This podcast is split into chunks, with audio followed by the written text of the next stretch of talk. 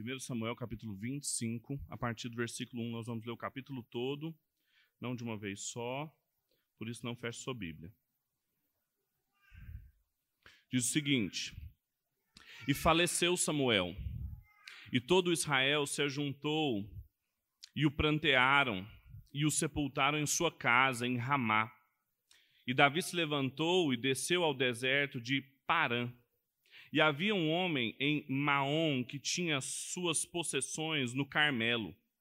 E este homem era muito poderoso e tinha três mil ovelhas e mil cabras e estava tosqueando as suas ovelhas no Carmelo. E era o nome desse homem de Nabal, e o nome da sua mulher era Abigail. E era a mulher de bom entendimento e formosa, porém o homem era duro e maligno nas obras. E era da casa de Caleb. E ouviu Davi no deserto que Nabal tosqueava suas ovelhas, e enviou Davi dez moços, e disse aos moços: Subi ao Carmelo, e indo a Nabal, perguntai-lhe em meu nome, como está? E assim direis àquele próspero: Paz tenhas, e que a tua casa tenha paz, e tudo o que tenhas tenha paz. Agora, pois, tenho ouvido que tens tosqueadores. Ora, os pastores que tens estiveram conosco agravo nenhum lhes fizemos, nem coisa alguma lhes faltou todos os dias que estiveram no Carmelo. Pergunta-os aos teus moços, e eles tu dirão. Esses moços, pois, achem graça em teus olhos, pois viemos em boa ocasião. Dá, pois, a teus servos e a Davi teu filho o que achares à mão. Chegando, pois, os moços de Davi e falando a Nabal todas aquelas palavras em nome de Davi, se calaram. E Nabal respondeu aos criados de Davi e disse: Quem é Davi? E quem é o filho de Jessé? Muitos servos há hoje que fogem do seu senhor.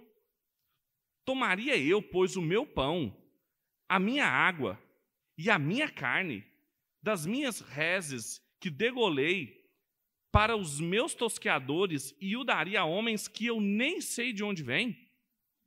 Então os moços de Davi se puseram a caminho e voltaram, e chegando lhe anunciaram tudo conforme todas essas palavras. Até aqui. Feche seus olhos, vamos orar de novo. Pai, nós estamos diante da Sua palavra, nós pedimos misericórdia, que o Senhor nos conduza através dela, nos ensine o que o Senhor tem para nós, fale conosco nos instrua e não nos deixe no escuro, Pai, mas nos conduz através da Sua palavra para que a gente possa respondê-la com obediência. É a nossa oração em nome de Cristo Jesus. Amém e amém. Vez por outra, algum pastor ou líder cristão, evangélico, brasileiro vem à internet ou a público fazer alguma declaração a respeito de homens e mulheres sobre o papel deles na igreja, na sociedade, e levanta questões delicadas a respeito de gênero, sexualidade, sexo, colocando e explicitando como que a igreja precisa ainda reorganizar o seu imaginário sobre mulheres, homens, que não esteja cooptado pela guerra ideológica, seja mais conservador ou mais progressista a respeito desses assuntos. O texto que nós lemos hoje conta a história de um homem e de uma mulher diante do rei de Israel, Davi, e um episódio muitíssimo interessante a respeito da sabedoria de uma mulher num tempo muito difícil, tanto para Davi quanto para todo Israel. Antes da história começar propriamente dito, a sua Bíblia muito provavelmente foi separada pela sociedade bíblica com um pequeno trecho falando sobre a morte de Samuel. Samuel morre, o profeta que dá nome aos dois livros, que originalmente é um livro só. E Israel, portanto, está sem o seu porta-voz oficial, o profeta que ungiu Saul, confrontou Saul, falou sobre como Deus havia rasgado seu reino ungiu Davi, que sempre confrontava os seus reis. Agora, Davi estava sozinho, não tinha um profeta mais para orientá-lo, mas Deus usaria a sabedoria de uma mulher para não deixá-lo se precipitar com injustiça diante da aparente demora de Deus, diante da injustiça que Davi iria sofrer. O contexto dessa passagem era um, uma perseguição de Saul. Saul está perseguindo Davi há muito tempo. E ele quase pegou Davi. E então Davi se escondeu com os seus homens numa caverna, numa região montanhosa, em que os pastores iam lá descansar com as suas ovelhas. E de repente Saul aparece ali desprotegido. Davi tem a oportunidade de fazer justiça com as próprias mãos, não faz, conversa com Saul, mostra para ele que não tocaria no ungido. Da, Saul aparentemente se arrepende, reconcilia com Davi, mas é tudo superficial, porque no próximo capítulo, no 26, ele vai voltar a perseguir Davi. Então cada um vai para um lado, Saul volta para o seu palácio, não chama Davi, e Davi corre, continua a esmo, continua errante. E entre as suas caminhadas, então, ele chega a essa região. Davi é, então, um andarilho e a situação de Andarilho, junto com seus 600 homens, é, dentre outras coisas, cuidar para que fazendeiros muito ricos, como Nabal, tivessem a proteção dos seus rebanhos. Como ele diz que aconteceu aqui. Ele então, agora nesse texto, é confrontado com a mesma situação do texto anterior. Ele é tentado, Davi, aqui, na mesma provação, de precipitar-se diante de uma injustiça, porque Davi havia protegido os pastores de Nabal para que nada acontecesse com eles. Ele e os seus homens, a gente vai ler mais à frente, formaram um muro em volta dos pastores de Nabal. E então, quando ele fica sabendo que Nabal está tosquiando as ovelhas, que é uma ocasião de muita festa, de muita prosperidade, ele fala: Olha, o que você tiver à mão aí, dê aos meus homens.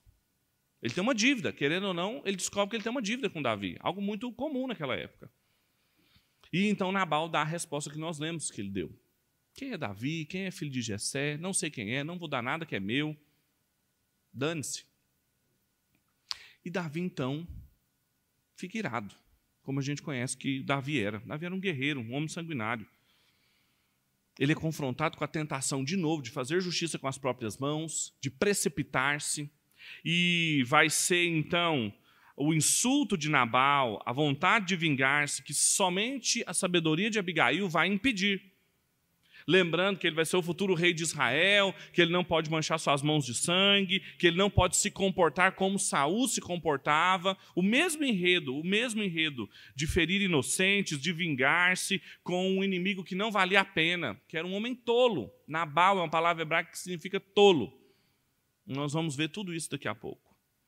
Agora, o que a gente precisa saber agora é que Abigail e Nabal representam duas posturas distintas que podem ser assumidas diante do ungido do Senhor, do Messias, do rei de Israel, de rejeição ou de aceitação, de rejeição ou de submissão, de dois destinos diante da casa de Davi, de morte ou de desfrute, de, de assimilação, que servem de lembrete para todo Israel que ouvia essa história, para todo Israel que anos depois estava em exílio na Babilônia, e para mim e para você hoje, que também somos confrontados diariamente quando estamos diante de, do Senhor Jesus, um outro descendente da casa de Davi, e que também precisamos assumir postura diante dele.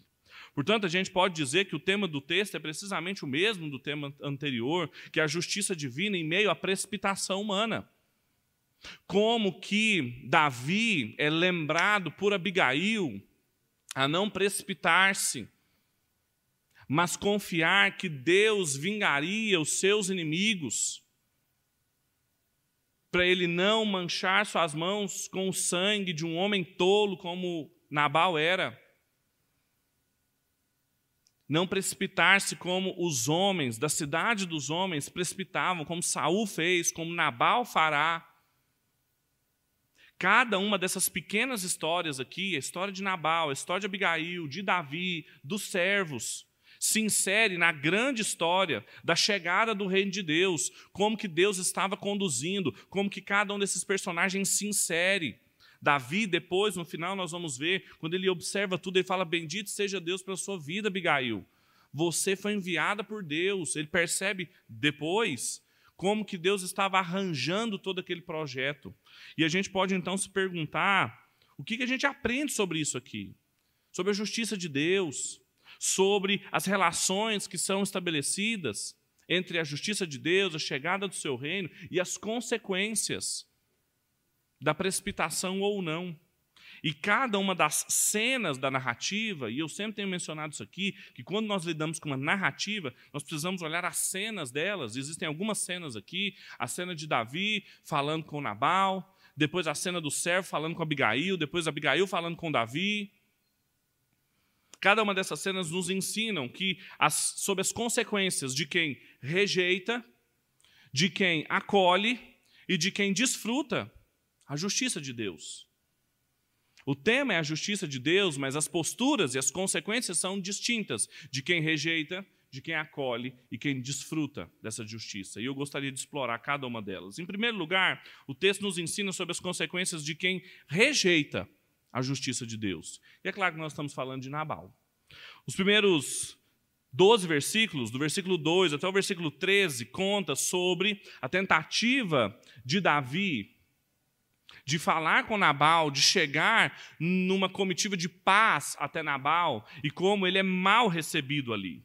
O texto começa falando e dando algumas características de Nabal interessantíssimas. Nabal é apresentado como um homem grande. No hebraico, literalmente aparece, ele era um homem grande. E algumas traduções já trazem como poderoso. É exatamente isso, ele é sinônimo de um homem muito poderoso.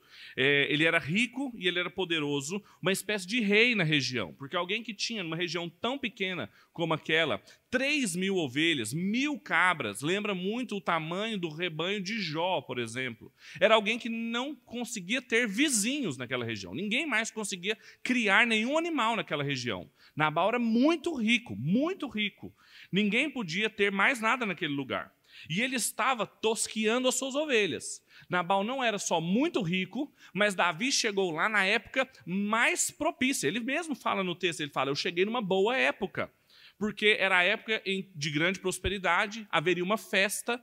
Tanto que quando Abigail, nós vamos ler, ela vai voltar para contar tudo o que aconteceu para Nabal, ela encontra Nabal bêbado, de fogo. E ela nem fala nada para ele, só fala no dia seguinte. Há um festejo de um rei ali. E só depois de falar de todas as propriedades dele, é que o autor do texto vai falar sobre o nome dele. E aí fala: e esse homem chamava Nabal que é uma palavra para tolo, insensato. E fala duas características dele: que ele era bruto e maligno nas suas obras. Ele era mau. Em seguida, fala que ele tinha uma esposa e dá nome a ela e características a ela, o que é raro no Antigo Testamento. O nome dela é Abigail e ela é cheia de bom senso e ela é bela. Ou seja, como Davi também é apresentado no capítulo 16, ela tem qualidades e virtudes internas e externas, algo também é raro e aí então Davi envia servos em seu nome para conversar com Nabal. E é interessante ele falar isso, olha, diga em, meu nome que para saber se ele pode nos receber e nos dar, nos dar alguma coisa em troca da proteção que nós demos aos seus servos. Porque nós sabemos no capítulo anterior que o próprio Saul havia reconhecido que Davi seria rei de Israel. Dizer que servos estavam sendo enviados em nome de Davi era algo também politicamente significativo. Então, se tratava de algo de participar da hospitalidade numa data de tosquiar as ovelhas, claro, uma data de participar da generosidade de Nabal, mas acima de tudo, Nabal também tinha que entender que, apesar de muito poderoso, muito rico, quem estava lá entre ele era Davi, que até Saul, Jonatas e todo mundo da região sabia quem era. Nabal tinha uma dívida com Davi, queira ele ou não. Ele protegeu os seus servos. Davi fala: mande perguntar aos seus servos. Pergunte a eles. Veja se alguma coisa foi tirada deles. Veja se eles foram feridos. Veja se eles foram atacados. Nós poderíamos ter feito isso. Era normal isso acontecer na época. E nada aconteceu. Ele, a estrutura da, da forma como chega lá é muito interessante. E atenção aqui, porque isso vai reaparecer em todo o texto. Ele, ele faz um tríplice desejo de paz. Ele, a palavra shalom aparece três vezes aqui paz. Ele é muito cordial quando ele escreve a Nabal. Ele se apresenta como seu filho. Davi é muito cordial na maneira como ele escreve e se apresenta para Nabal e seus servos. Consulte como eles foram beneficiados. O cuidado de Davi, que era um pastor de ovelhas e sabia cuidar dos pastores, sabe o que, que ovelhas e pastores precisam. Assim como ele se apresentou com Saul, ele também se apresentou como filho e rogava pela generosidade de Nabal. Só que a postura de Nabal foi de rejeição rejeitou a justiça de Deus, rejeitou o ungido do Senhor, responde com desprezo. E a forma como ele despreza não é uma forma qualquer. Ele não respondeu como um tolo. Ele responde com requintes de tolice. Ele pergunta: Quem é Davi, o filho de Jessé? Como que ele sabia que era filho de Jessé? Essa era a forma depreciativa que Saul chamava Davi, e já apareceu outras vezes aqui. Claramente, Nabal era alguém partidário do antigo regime em Israel, o declínio do reinado de Saul. Não reconhecia que o reinado já havia passado às mãos de Davi e falava: quem é então esse Davi, filho de Jessé? Lembrando a forma pejorativa com que Davi era chamado por Saul, quando, por exemplo, ele venceu a batalha contra Golias. Além disso, ele fala: hoje em dia tem muitos servos que fogem dos seus senhores. Está também fazendo uma menção à condição de Davi fugindo de Saul, claramente. E ainda faz menção aos valentes de Davi. Ele fala: Eu vou tirar do meu pão, da minha água e da minha carne, das ovelhas que eu estou tosqueando aqui para dar para homens que eu não sei de onde vêm. Ele consegue ferir todo mundo com as suas palavras. Veja a ironia da construção do diálogo. Os três desejos de paz que Davi dá a Nabal são respondidos com três negativas por Nabal: nem água, nem pão, nem carne eu darei para eles. Do meu pão, da minha carne e das, das minhas águas eles não beberão. Uma vez mais, portanto, a inocência de Davi, como Davi foi bom, como Davi fez a coisa certa, como Davi foi justo, cuidando dos servos de Nabal, cuidando das ovelhas de Nabal, é retribuída com injustiça. Ele é tentado uma vez mais a se vingar, como ele foi tentado na caverna, no capítulo anterior. Rapidamente, os seus votos de paz se transformam em votos de espada. Três vezes também Davi fala aos seus homens: cinjam suas espadas, peguem suas espadas, e eu mesmo pegarei a minha espada. Três vezes a palavra espada também aparece aqui. Eu vim para a paz, mas agora eu trago a espada. Davi declara guerra contra Nabal e irá fazer isso com ele. Ele declara que irá matar todo mundo, até aquele que faz xixi no muro, ou seja, até as crianças morrerão. Ninguém vai sobrar. Ele vai fazer com Nabal aquilo que Saul fez com Aimeleque e os sacerdotes em Nob, carnificina, um genocídio. Ele vai matar todo mundo. Ele vai ceder à tentação de precipitar-se e matar cada um, vingando-se.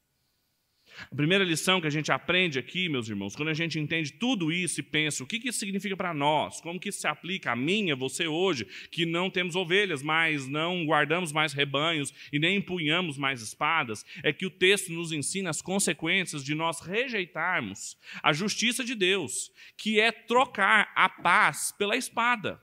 Nabal estava seguro na sua riqueza, no seu conforto e no seu falso poder.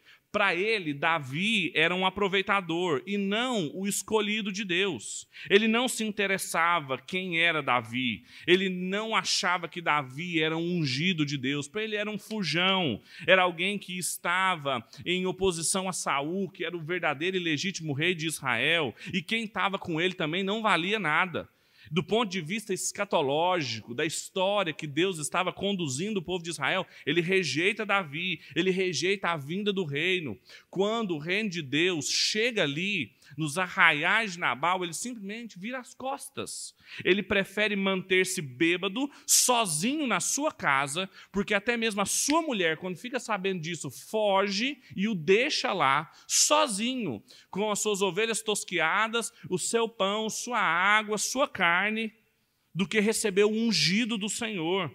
sabendo que tudo que ele tem não é dele. Se ele tivesse um pouquinho de senso, ele saberia que o pão não é dele, a carne não é dele, de que nada do que ele tinha não poderia ser tirado do Senhor, como se o Senhor não fosse daqui um pouco, daqui a alguns versículos, lhe tirar tudo.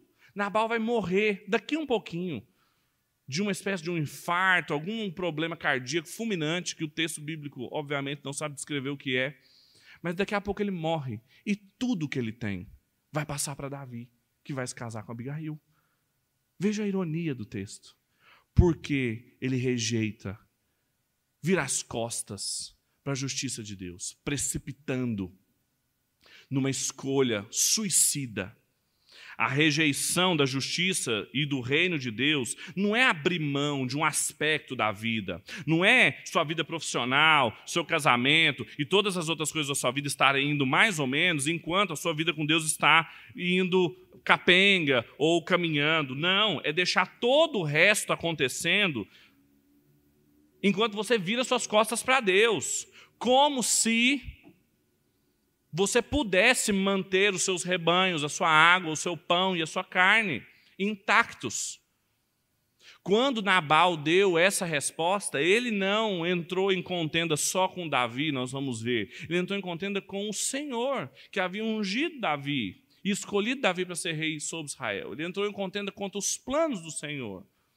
E contra o Senhor não existe guerra. Estar em inimizade contra o Senhor é estar rumo à morte. Rejeitar a justiça do Senhor, estar em guerra com o Senhor, é das piores coisas que a gente pode fazer na nossa vida. É uma recusa suicida, como diz Victor Hamilton. Quando Nabal respondeu Davi dessa forma, ele acenou sua sentença de morte. Não porque ele estava nas mãos de Davi e os seus vingadores de sangue, mas porque ele estava nas mãos do vingador de Davi.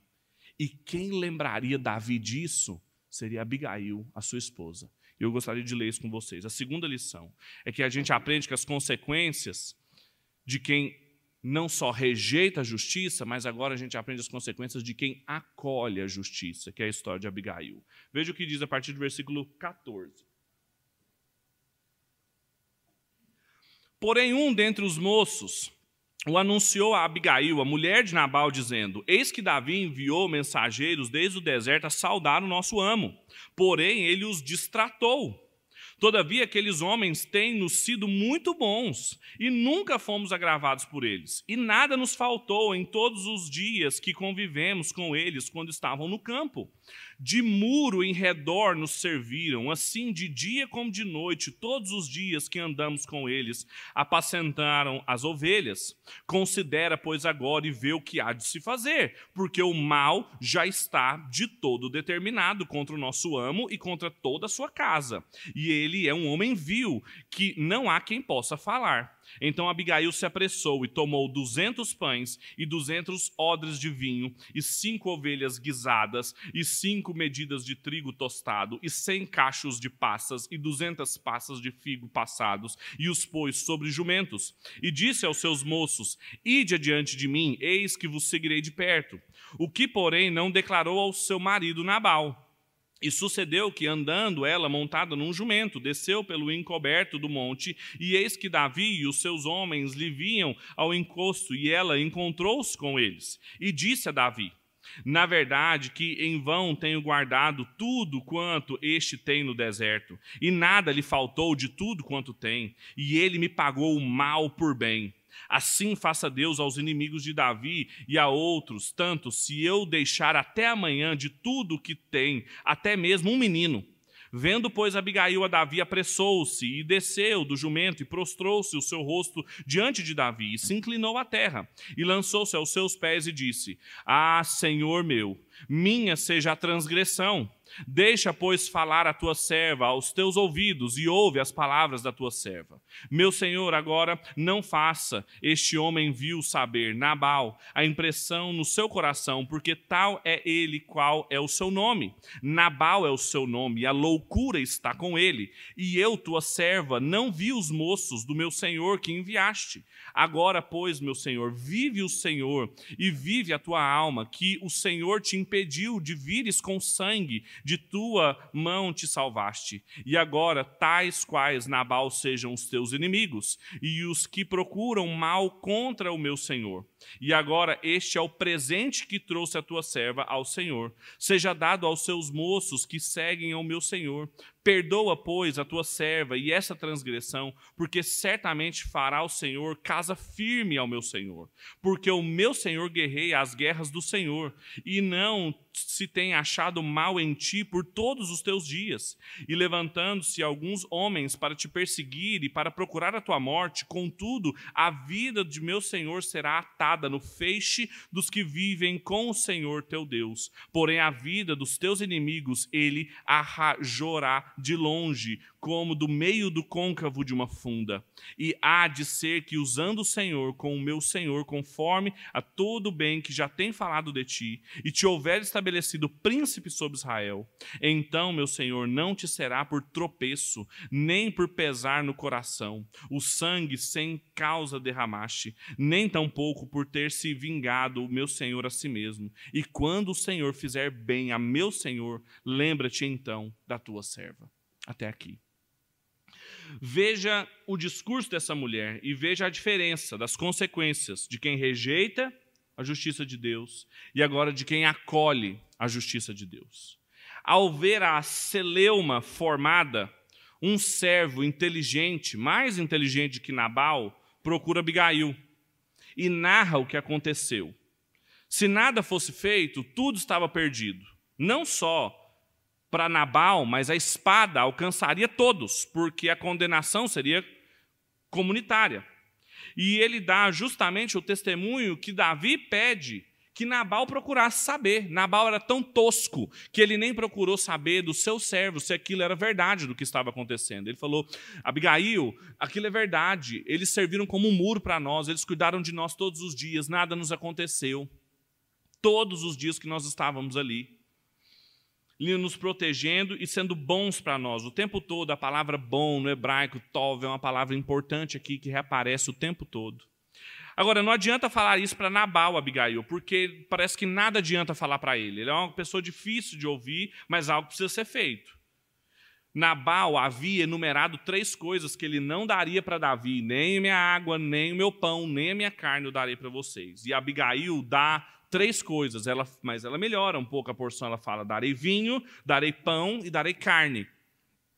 Além de outros seis produtos que ela dá em abundância, em quantidades abundantes para os 600 homens que Davi tinha, os 400 que estavam com ele e os 200 que tinham ficado para cuidar das bagagens. E ela sai correndo à frente, montada num jumentinho, sem falar nada com Nabal, até porque o próprio servo disse que nada adiantava falar com ele. E antes de encontrar com Abigail, Davi faz uma retrospectiva sobre como ele havia sido injustiçado novamente, como tudo que ele tinha sido feito, nada tinha sido levado em consideração, como que novamente ele estava sendo tentado, como tinha acontecido com Saul e que Deus tivesse misericórdia daqueles seus inimigos, porque eles seriam vingados. E aí então Abigail aparece, desce do jumentinho, humilha-se, colocando no chão e pede para ele ouvir a tua serva com muito mais decoro, com muito mais submissão, se coloca diante de Davi e assume os pecados do seu marido, humilha-se, colocando a falta do marido sob si, reconhece que houve um crime, um crime, e assume que ele é um sujeito coerente com o nome dele. E aqui há um ponto importante no texto porque a palavra Nabal, como eu disse para vocês no hebraico, é insensato, e ela designa no hebraico em outros lugares, ela aparece muitas vezes, qualquer um que se comporta mal, por exemplo, no Salmo 24, versículo 1, o tolo diz em seu coração, Nabal diz em seu coração, não há Deus. É isso literalmente que está lá. Ou seja, qualquer um que se comporta mal diante do Senhor, que é ignorante, que é ímpio. E no Novo Testamento, a palavra nebular, é que ela fala: olha, Nabal é o seu nome e loucura ele fez, nebular ele fez. É, é, é um termo que descreve um pecado muito agressivo. Geralmente é, de, é usado para pecado sexual vulgar.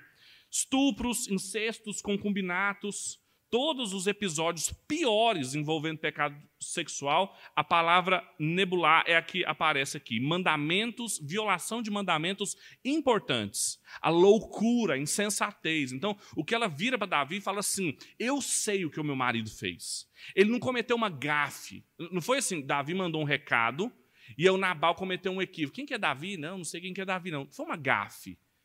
Meu marido é louco o ungido do Senhor quis desfrutar da prosperidade que Deus deu a ele e ele rejeitou a justiça de Deus. Eu sei, eu tenho proporção disso, Davi. Eu sei o que ele fez, eu tenho noção da loucura do que ele fez. Abigail, portanto, sabe que ele não cometeu uma gafa, ele virou as costas para Deus, ele virou as costas para o plano de Deus, para o reestabelecimento do reino de Deus através do corregente queria substituir as loucuras que Saul estava fazendo, da justiça de Deus do seu reino. Da, Abigail reprova Nabal e o seu Nebalá, a sua infâmia, a sua loucura, mas ela fala: não dê atenção para ele, dê atenção para mim. Ele rejeitou você, mas eu estou acolhendo. Ele não sabe quem você é, mas eu sei quem você é. E aí ela começa, num discurso, um dos maiores que a gente tem, de uma mulher falando do Antigo Testamento, muito bem construído. Por todo o discurso, ela é sempre muito respeitosa com ele, chamando de mestre, de senhor. Além disso, ela coloca umas sutilezas que mostram que ela sabe quem ele é. Ela diz que Deus fará com os inimigos dele como quem coloca no arrojar de uma funda, uma pedra. Ela está fazendo claramente uma menção à vitória de Deus através de Davi em Golias. Claramente uma referência a essa vitória.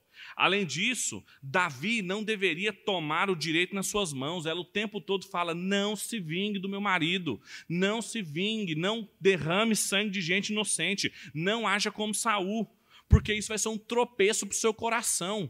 Exatamente como aconteceu no capítulo anterior, quando Davi corta a orla de Saul e o seu coração fica pesado. Isso vai ser um problema para você que será príncipe sobre Israel. Ela também sabe que ele vai ser príncipe em Israel. Abigail sabia. Nabal também sabia. Samuel, meus irmãos, está morto, mas Abigail está viva e profere uma série de declarações que posteriormente, em 2 Samuel, no capítulo 7, no versículo 16, estarão na boca do profeta Natã. Quando ela diz que Yahvé fará sua casa estável, a mesma construção.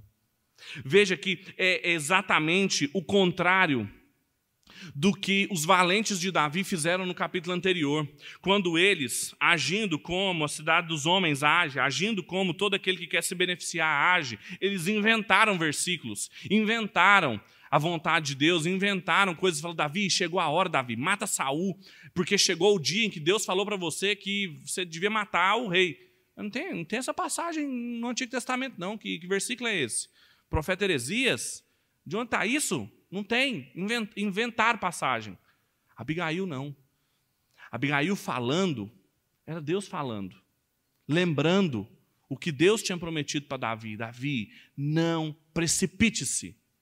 Confie no Senhor, que Ele te vingará. Quando a gente entende tudo isso, e a gente então traz para nós a gente aprende as consequências de quem acolhe a justiça de Deus, que é desviar a ira da espada de si e da sua casa. A sua abordagem é cheia de sabedoria e de bom senso, como ela foi apresentada nos primeiros versículos. Ela não só evitou um desastre sobre ela, sobre sua casa inteira, como também ela nos lembra do evangelho da salvação, como Richard Phillips nos diz, que vem através do caminho da humilhação, da confissão, da restituição. Ela humilha-se, ela confessa os seus pecados, ela reconhece que existe pecado. Ela não é um tipo de Cristo como Davi era, mas ela claramente aplica as dinâmicas da graça de Deus, que acolhe a justiça e desfruta da paz dessa justiça.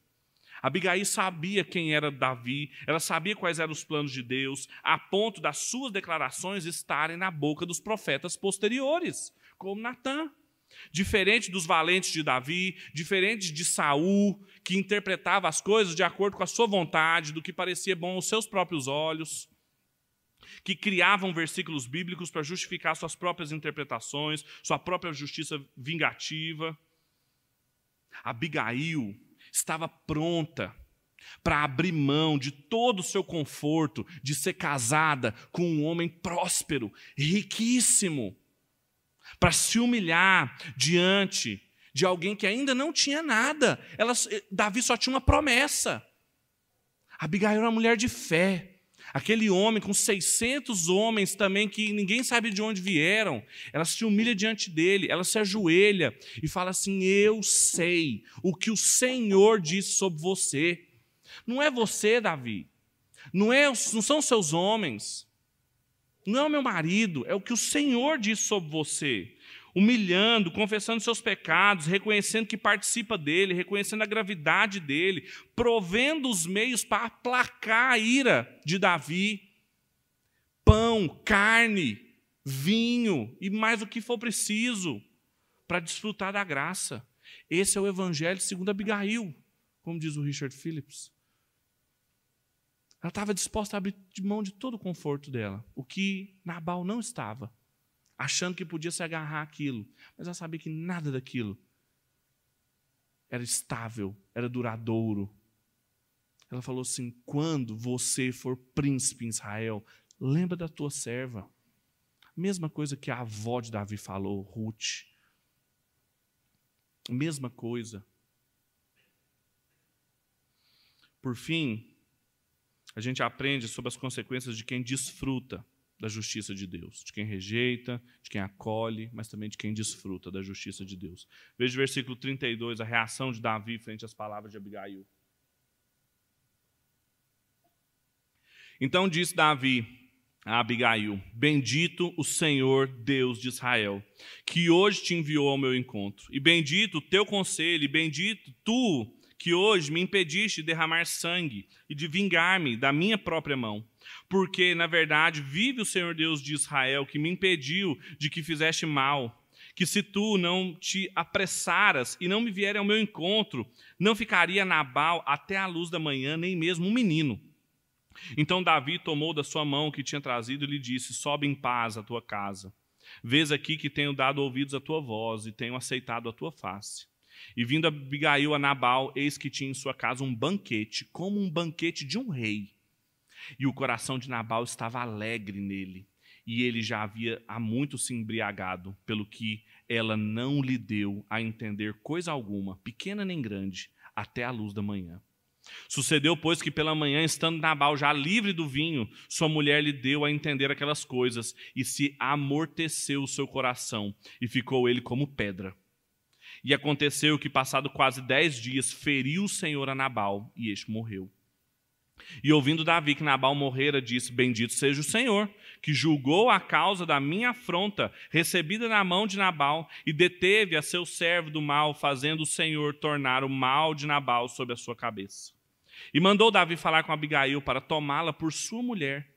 Vindo, pois, os criados de Davi a Abigail no Carmelo lhe falarem, dizendo: Davi nos tem mandado a ti para te tomar por sua mulher. Então ela se levantou e se inclinou com o rosto em terra e disse: Eis que a tua serva servirá de criada para lavar os pés dos criados do meu senhor. E Abigail se apressou e se levantou e montou num jumento com os seus cinco moços que seguiam as suas pisadas. E ela seguiu os mensageiros de Davi e foi sua mulher. Também tomou Davi a Ainoã de Gisrael, e ambas foram suas mulheres, porque Saul tinha dado sua filha Mical, mulher de Davi, a Pauti, filho de Laís, o qual era de Galim. Até aqui. Aqui a gente aprende como acontece o desfrute de quem recebe a justiça de Deus. Davi fica impressionado com a mediação de Abigail como que ela faz com que ele não caia na tentação de fracassar como corregente de Deus. Como que ele louva o Senhor, e aqui aqueles três desejos de paz iniciais, os três shalom que ele deseja, foram substituídos por três espadas, foram aplacadas pelos três elementos que ela providenciou, dão lugar agora a três: bendito seja, bendito seja o Senhor, por ter me impedido, bendito seja Deus pela sua sabedoria, bendito seja Deus por você. A loucura foi substituída pela sensatez. E Deus é louvado por ter enviado Abigail. Ela faz parte do projeto divino, colocada na história, no drama da salvação, porque impediu Davi de pecar. E ela volta, ele fala: volte em paz, você é aceitável a mim. Deseja shalom para ela, vá em paz, está tudo certo, a ira foi aplacada, não tem inimizade. Ela desfruta da proteção de Davi mais uma vez, como protegeu os servos de Nabal, agora protege Abigail. Ela desfruta de tudo que recebeu, Davi desfruta de tudo que ela mandou, ele recebe a oferta dela acolhe a sua oferta, desfrute, desfrute. E aí, quando ela volta para casa, ela encontra Nabal, num banquete como um rei.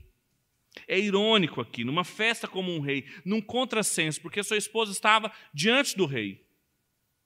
Reconheceu que ele era rei, pediu para lembrar quando ele fosse rei em Israel, para não esquecer dele. Chega em casa, tem alguém lá que não é rei, que rejeitou o rei, vivendo como se fosse rei, bêbado de fogo. Não fala nada para ele, nem coisa pequena, nem coisa grande, não diz nada, espera o fogo acabar. Quando o fogo acaba, no dia seguinte, ela conta tudo e o seu coração amolece e ele entra num coma. Dez dias depois, o Senhor fere Nabal. Davi não toca em Nabal, Davi não mata Nabal. E quando Davi fica sabendo, e veja de novo a mesma estrutura, é uma estrutura quiasmática, faz tempo que eu não falo dos quiasmos aqui, né? Mas é uma estrutura quiasmática, da mesma forma como o texto começa, ele termina. Davi ouve dizer que Nabal estava tosqueando, manda os seus servos com uma mensagem. Ele ouve dizer que Nabal morre, louvado seja o Senhor, porque o Senhor me livrou, porque o Senhor me vingou, porque eu não me precipitei, a justiça de Deus mais uma vez foi cumprida Nabal pereceu e ele manda de novo os seus servos agora para tomar a mão de Abigail. E o pedido a ela de casamento é um pedido também de desfrute de Davi, porque Abigail é uma é uma viúva agora, uma viúva muito interessante porque ela é uma viúva rica e uma viúva rica numa região estratégica. Vocês vão se lembrar, nas suas aulas de geografia bíblica na escola dominical, que a primeira capital do reinado de Davi é Hebron, justamente a região aonde Nabal era poderoso. Aqui. Quando Davi se casa com Abigail, ele herda tudo dela e dele. Davi agora tem uma esposa sábia, inteligente, muitas propriedades, futura, um lugar de estratégia em Judá, futura capital do reino. E ela responde o pedido do seu casamento pronta, diz que vai lavar os seus pés, os pés dos seus servidores, uma expressão de humildade, está pronta para fazer o que precisa ser feito. Existe uma importância política nesse texto do desfrute da benevolência de Davi, de Deus, da sua justiça e da rica estratégia de Abigail no interior do reinado de Davi. Quando a gente entende tudo isso, meus irmãos, de como que Davi bendiz o Senhor por Abigail, Davi bendiz o Senhor pela morte de Nabal, porque foi vingado pelos cuidados de Deus, como ele desfruta do cuidado de Deus, da acolhida, da justiça de Deus sem precipitar.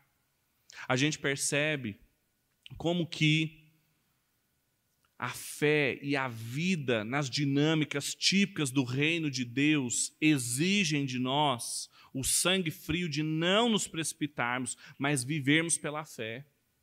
Típica de Jonatas, de Abigail, que estavam prontos para abrir mão de tudo que tinham, estavam prontos para viverem e entregarem tudo para Davi, não por causa de Davi, mas por causa das promessas que tinham sobre Davi, e desfrutar de tudo ali que o Senhor havia dado. E aquele que rejeitou, que é Nabal, que achava que as coisas eram dele, não desfrutou, porque não tinha nada que era dele. Meu pão, a minha água, as minhas ovelhas.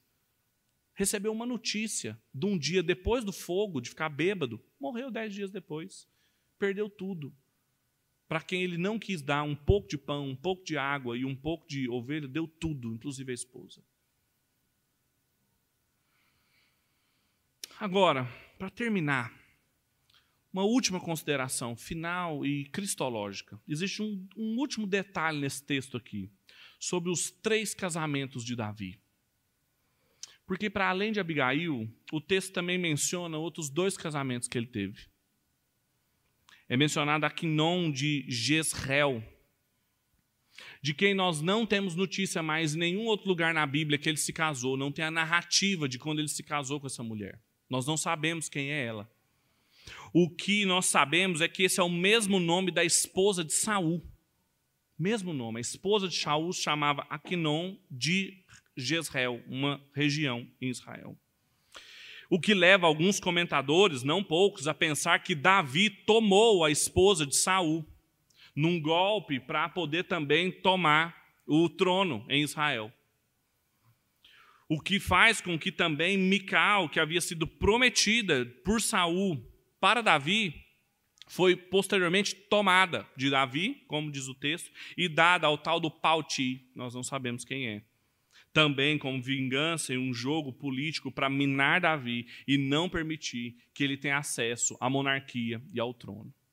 Esse texto aqui, esse detalhe no final, mostra que, por mais brilhante, mais misericordioso que Deus tenha sido com Davi e as mulheres ao seu redor, como Abigail, a história mais bela que a gente acabou de ler e de ouvir, cada uma delas, inclusive Abigail, precisava de mais do que só Davi. Elas precisavam de um redentor. Porque nem só Davi foi suficiente para protegê-las, para elas não se transformarem em joguetes na sua mão. Se realmente a tal da Ainon foi tomada, e a Mical também. A poligamia, mesmo os reis de Israel a praticando, nunca foi aceitável aos olhos do Senhor. E o Senhor Jesus, sempre quando foi perguntado por ela, sempre respondeu com Gênesis do divórcio, do casamento monogâmico, heterossexual, alimentado por uma aliança de fidelidade. Então, o que acontece aqui mostra que, por mais bonito e romântico e belo que seja essa passagem, Davi, ainda assim, não dava conta de dar o que essas mulheres e esses homens precisavam que somente o Senhor Jesus, que tinha condições de acolher e de desfrutar da justiça de Deus, não só para as mulheres, mas também para os homens, que não fossem tolos e tolas como Nabal, de rejeitar a acolhida da mensagem do Evangelho quando tocasse na sua porta, mas fossem sábios em acolher o seu chamado e estarem dispostos e dispostas a abrir mão do conforto, da riqueza, do bem estabelecimento, ou mesmo da loucura de estarem casados com um homem tolo, mas confortáveis com aquilo, ou com medo de romper aquilo. É só o Senhor Jesus, do qual Davi é uma sombra. Mas que só o Senhor Jesus tinha condições de dar o que nem Davi conseguiu dar, por melhor mais cuidadoso e mais bonita que seja a história entre eles. Ainda tinha essas duas histórias mal resolvidas aqui, entre homens e mulheres, no reino de Deus, na cidade de Deus, imensa cidade dos homens. Vamos orar? Feche seus olhos.